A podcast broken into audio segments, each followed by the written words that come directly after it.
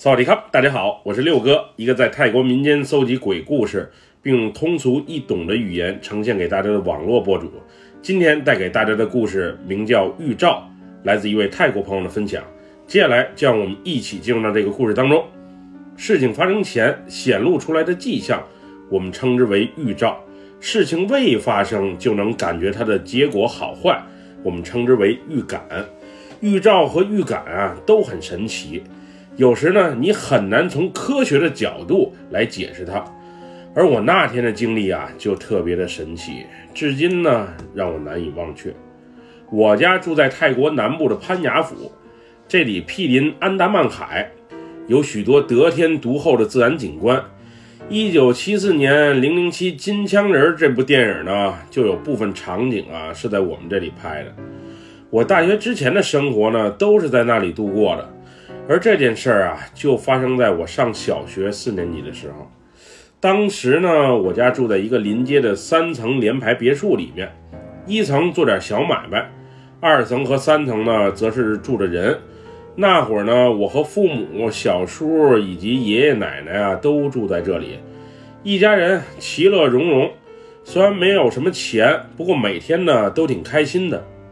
我家的房子呀，和泰国许多联排别墅设计的一样，一楼的前面呢是挑空的设计，天花板啊特别的高。这种设计呢，不仅通风性好，采光也不错。当时我家开了个小卖铺，从文具到衣服，又或是饰品、玩具、小零食等啊都有卖，生意呢算是马马虎虎，谈不上好，也说不上太坏。我记得当时一楼的大厅里啊，有一个用贝壳装饰的吊灯，它是我老爸从普吉岛买回来的。吊灯挺漂亮的，经常有人来询问这灯是在哪里买的。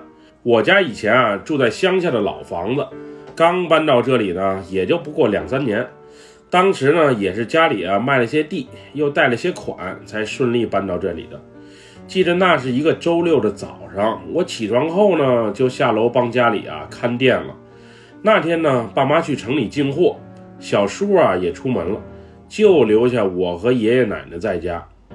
当时爷爷奶奶啊在二楼的屋里，只有我一人在一楼啊照顾店铺。因为早上也没什么客人，所以我趴在柜台上，边听着收音机啊，边看着漫画书。原本一切啊都很正常。不过没多久，我的耳边就响起了嗡嗡的声音。这时我抬头一看，在那个贝壳装饰的吊灯上爬满了密密麻麻的绿头苍蝇，而且个头还都不小。当时我挺诧异，我们这里啊虽然蚊子挺多，但是苍蝇却不常见。毕竟我家不是菜市场，更不是小餐馆。不过今天苍蝇怎么突然来访？而且还是成群结队的过来，当时那画面啊，让有着轻微密集恐惧症的我心里别提多膈应了。于是我拿起手中的扫把，向吊灯的位置啊挥舞着。我呢，试图把他们啊全都轰走。不过那时的我啊身材矮小，吊灯又太高，所以呢效果有限。虽然有的绿头苍蝇呢被我给轰跑了，不过没多会儿啊。又飞了回来，扫把原本不轻，我举起来挥来挥去，也确实挺累。当时我有些烦了，于是就拿起墙边的喷雾杀虫剂啊，朝吊灯的方向喷去。不过这些绿头苍蝇啊，仿佛经过了专业训练，不仅会躲，而且还百毒不侵。即使被正面喷上啊，也就只有寥寥几只呢，支撑不住，掉在了地上。我一看情况不妙，于是就在楼下大声呼喊着爷爷奶奶。不过，即使我再大声的呼喊啊，二楼的爷爷奶奶还是没有反应。于是我生气的跑向二楼，试图寻求他们的帮助。我们的房子楼梯很窄，而且还有些陡。当我顺着扶手啊往上走的时候，一个绿头苍蝇啊也随着我的脚步一起上楼，而且。时不时的还去触碰我扶在扶手上的手，这些都还没什么。最恶心的一幕是，当我即将步入二楼的时候，那个大号绿头苍蝇就在我手背上拉了泡屎，就是那种半固态的黄色液体。当时啊，可给我恶心坏了。于是我不管不顾的大声尖叫着，然后迅速冲入了二楼爷爷奶奶的房间，并把门锁好。当时爷爷奶奶啊，被我这慌慌张张的举动啊给吓了一跳，连问发生了什么。于是我拉开二楼房间正面的窗帘，然后指着那吊灯给他们看。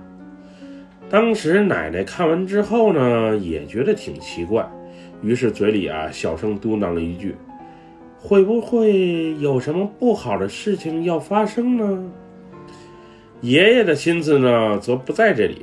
所以没有搭理我，他们啊让我先不要管苍蝇的事儿，一会儿等我爸回来之后呢，让他处理就好。爷爷奶奶说啊，他们一会儿要出趟远门，所以需要准备一下，让我先下楼帮着开家店，一会儿啊他们忙完了就下楼。于是我只能悻悻离去，又回到楼下去。这时的绿头苍蝇啊，仿佛更多了，不过他们也不在店里乱窜。就是在吊灯上待着，因为除了烦人的嗡嗡声啊，他们也不骚扰我，所以呢，我把收音机的音量调得更大一些，试图不看也不听，让自己不再在乎啊苍蝇的事儿。没多久呢，爷爷奶奶就下楼了，他俩穿的还都挺正式，一看啊就是用心打扮了一番。爷爷呢，从店里啊拿了两瓶酒以及零食若干。并且告诉我呢，他们要坐车啊去趟普吉岛，可能明天又或是后天再回来，让我先看着店，别着急，一会儿啊我爸妈就会回来。那会儿啊我家里条件一般，还没有小轿车，于是呢我目送爷爷奶奶啊上了来接他们的双条车。那时呢我看见车上除了爷爷奶奶之外，还有另外一对老夫妇，那老头儿我是见过的。来过店里几回，好像是爷爷年轻时候的好友。我一人啊独自在家没多久，老爸老妈就回来了。那时吊灯上的绿头苍蝇啊还没有散去，于是呢，我让老爸赶紧处理一下。老爸老妈看见成群结队的苍蝇啊在头上飞的时候呢，也感觉挺奇怪。于是老爸准备向邻居啊借个梯子。打算呢，把吊灯给卸下来，放在门外，看看苍蝇啊会不会跟着飞走。梯子刚借着，老爸还没来得及爬，一阵急促的电话声啊就在一楼响起。当时是老妈接的电话，电话那头啊是谁打来的呢？我不知道。总之，老妈接过电话之后呢，整个人都懵了，然后让老爸赶紧过来听一下。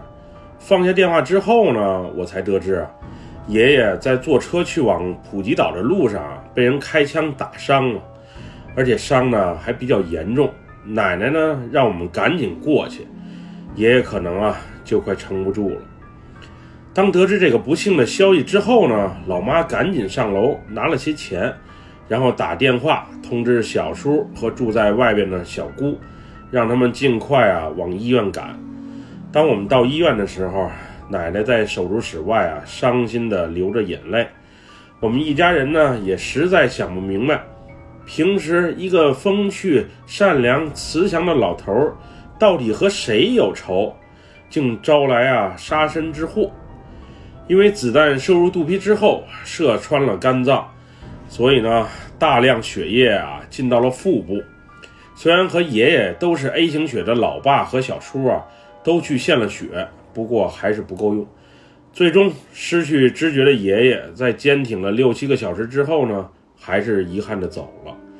那一刻，全家都陷入了沉痛的悲伤中。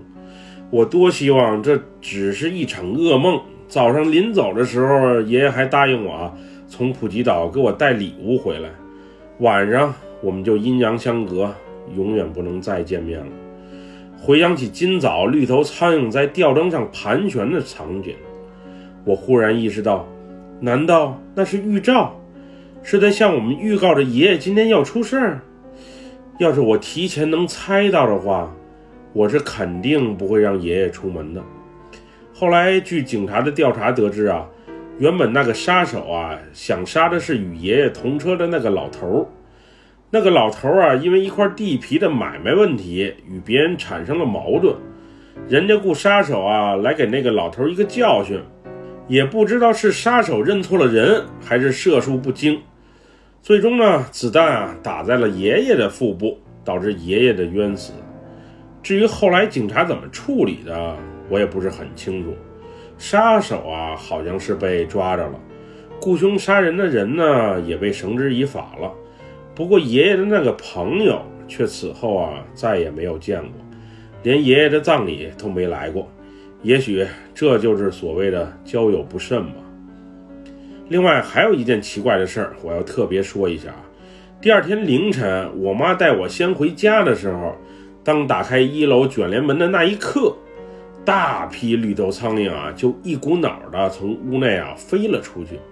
我们当时还感觉啊挺诧异，不过回想那天的种种奇怪的迹象，也许这一切的一切，就是老天爷。给我们的预兆吧。本期故事就分享到这里，喜欢六哥故事的朋友，别忘了给六哥点赞和关注哟。咱们下期节目再见，么么哒，拜拜，萨瓦迪卡。